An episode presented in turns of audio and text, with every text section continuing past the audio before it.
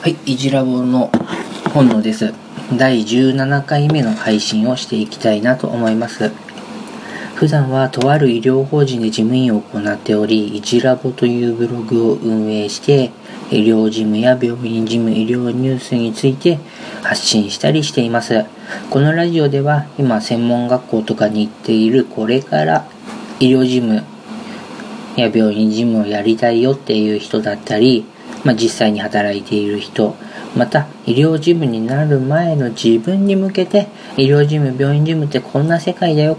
えーこんな医療ニュースがあったよねこんないいところがあるんだよ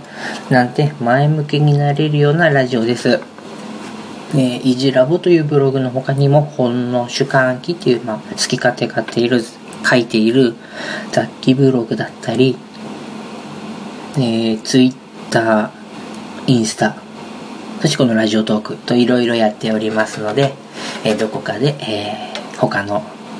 メディアでも、えー会えたら嬉しいです。で、えーと、今日はですね、タイトルにもある通り、医療事務の目標について、えーと、無理に上を目指す必要はないよねっていう心境の変化があったので、ちょっと前にね、あの、ブログにまとめていた情報を、えー言葉でも話しておきたいなと思います。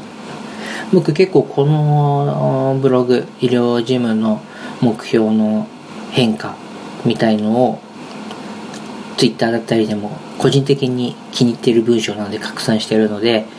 読んだことがある人もいるかもしれません全体でもねもう結構1万1万回ぐらい読まれているので、まあ、同じ人とか自分でもめちゃめちゃ読んでるんで、まあ、それが何人かは分かんないですけど1万回ぐらい、あのーページビューがある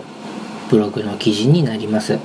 えー、と医療事務というよりは、まあ、自分の心境の変化なので全く関係ないよって人もいるかもしれませんがまあこういう人もいるんだなということで聞いてもらえたらなと思います。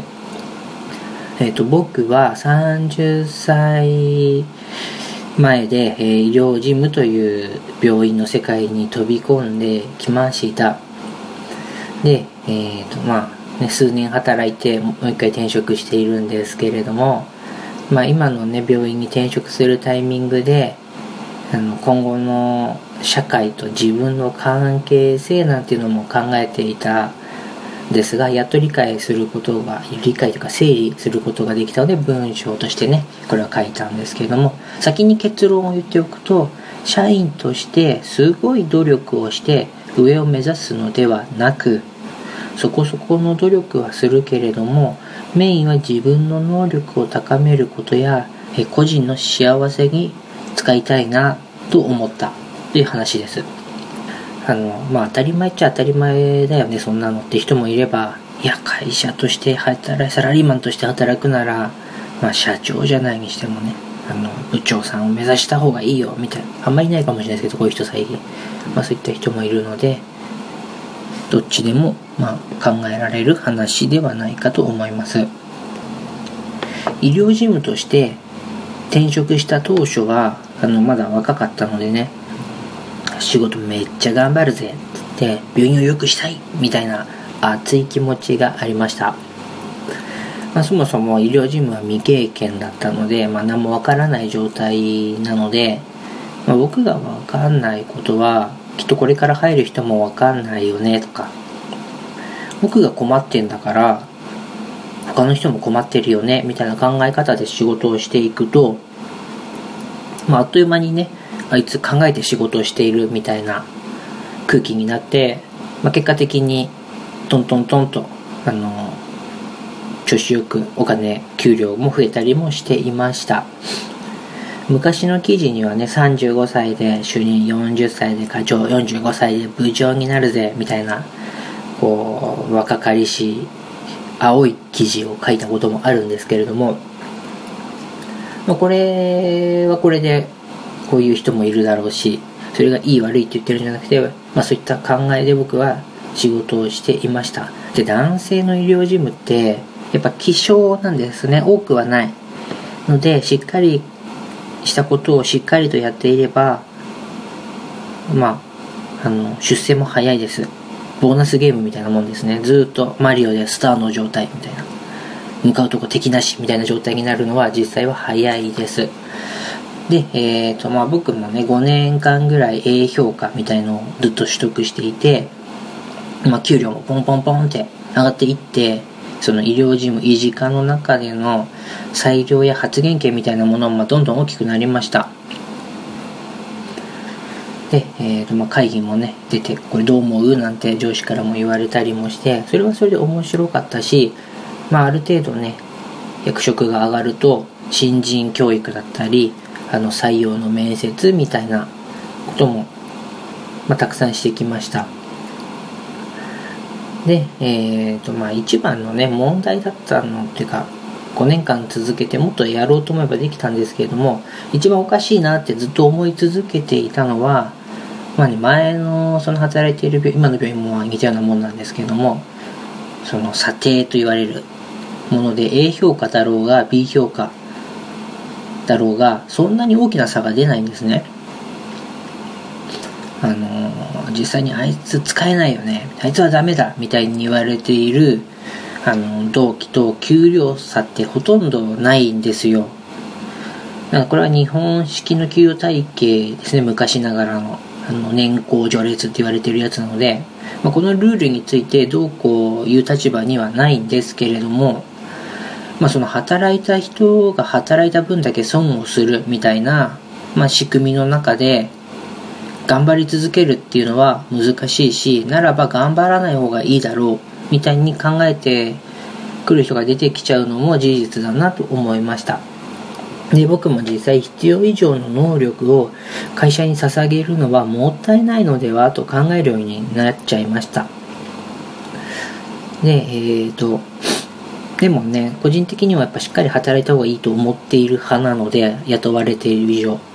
なので前の病院で働いている能力が120%だとしたらこうめっちゃ病院良くするぜ維持が良くするぜこうしたら全体の生産性上がるよねみたいな本当100%の以上能力をその仕事に当てるというよりは、75%ぐらいの力です。5段階評価で、まあ4ぐらいとか。中盤よりは上の方みたいな感じですね。うん。そうすると A 評価にはさせてあげられないけれども B 評価の中ではま上の方だよねとか。それぐらいのイメージです。で、えーと、そのね普通で B でいいでしょって会社が思ってその50%とかちょうど真ん中みたいのぐらいで働いていると実際に上司とか会社から見るとあいつ使えねえよねみたいな空気になっちゃうし実際そうなりますなのでこの辺の線引きは、まあ、難しいんですけれどもあの僕のイメージとしては75点とか 75%5 段階評価での4あの中の上っていうところを、まあ、狙って働くぐらいでもうちょうどいいんじゃないかなと思いました。えーと、10年後にはどんな医療事務になっていたいかっていうところなんですけどその道を考えていくとあの、まあ、僕の選択肢としては偉くなるぞっていうよりはその選択肢はなくなってすげえ頑張って本当ねめちゃめちゃ胃を痛くして事務長みたいのになってあの、まあ、病院によって気分によって違いますけども700万800万っていう年収しかもらえないのであればえー、とね残業もしないで定時にピシッと帰ってでも中の上の結果を出すっていう人はやっぱ切れないですしね重宝されるしそういうところでまあ400万500万っていう年収もらってた方が幸せなんじゃないかなって思ったわけですでこれはその10年後っていうのを考えた時にまあ、僕のね10年後っていうのを考えた時にそういった方向をとっているだけなんです。